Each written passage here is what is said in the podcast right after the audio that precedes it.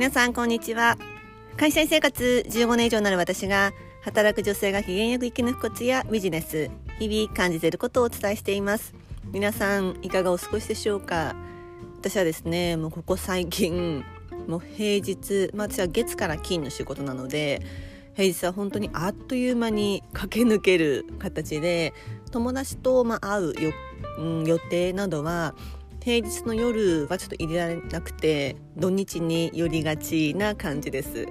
そうするとですね結構こうずっと、うん、オンの気分でいたりこう気が休まっていない気持ちになったりしたりします。まあ、なんだかこうずっとアドレアドレナリンが出ている感じ。そんな時皆さんはどうしていますか？ということで今日のテーマは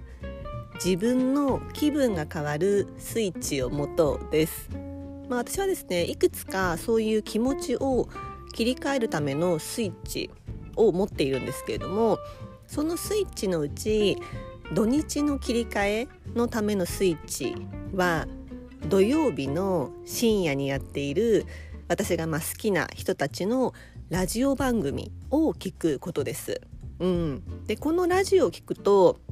あ土曜日が来たんだ次は日曜日だってこうもう頭も気分もすごく切り替わって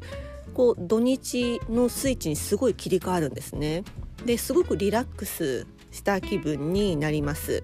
でなんでこう私にとってそのラジオはラジオの中身というよりもそのラジオがかかることでそのラジオを聞くこと聞く自分でいることでまあえー、もう休日モードへいざなうスイッチになったりします。うん、なかなかこう気分の切り替えができないっていう声って結構よく聞くんですよね。で私昔はラジオって本当にこう英会話ラジオあの中学生だか高校生だかのの時にしか全然聞く人間ではなかったんですけれども、まあ、コロナ禍でまあ、パソコンばっかり画面見ていて、まあ、やっぱこう目が疲れてきた時にラジオラディコとか、まあ、こういうポッドキャストとかもそうですけれどもこういうアプリでラジオ音声を、まあ、聞き始めてからこうラジオ番組の奥深さやある意味適当さを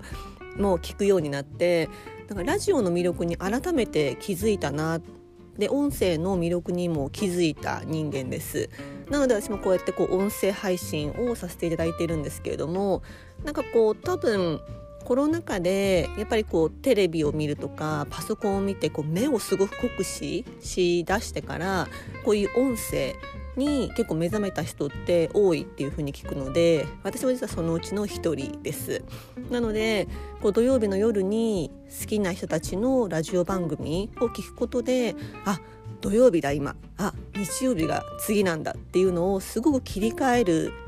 えスイッチになっていて私はそのラジオ番組を聞くことがすごく自分の気分が変わる休日モードになるっていう、えスイッチになったりしています。うん、でそのラジオを聴くことで私はこう世界が広がったというかこう結構、まあ、動画だったり YouTube だったり Netflix だったりそういうこう目で見る方が好きだったんですけれども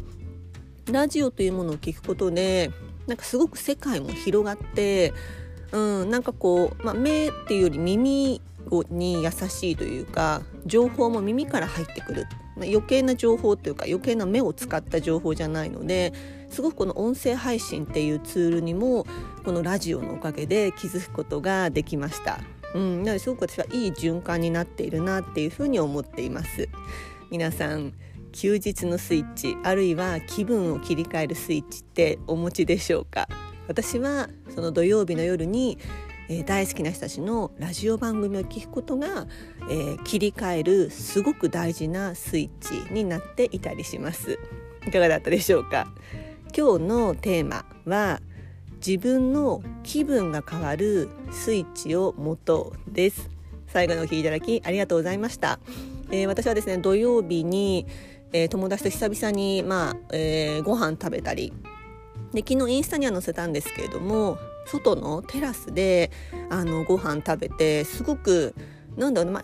気温的にも今すごくいい時期。暑すぎず寒すぎず花粉もそんなに感じずっていうすごくいい気温でもう結構なんか開放的なんなんていうかなバルコニーというか屋上のところだったんですけれどもすごくいい気分転換になりました。なので皆さんもぜひですね、まあ、外の方が気分転換する方は外に行くとか森林浴が好きな人は森林浴しに行くとか海が好きな人は海を見に行くとかそういうぜひ行動をとってみてみるのもいいんじゃないかなっていうふうに思います。はい。それでは最後のお聴きいただきありがとうございました。素敵な一日をお過ごしくださいませ。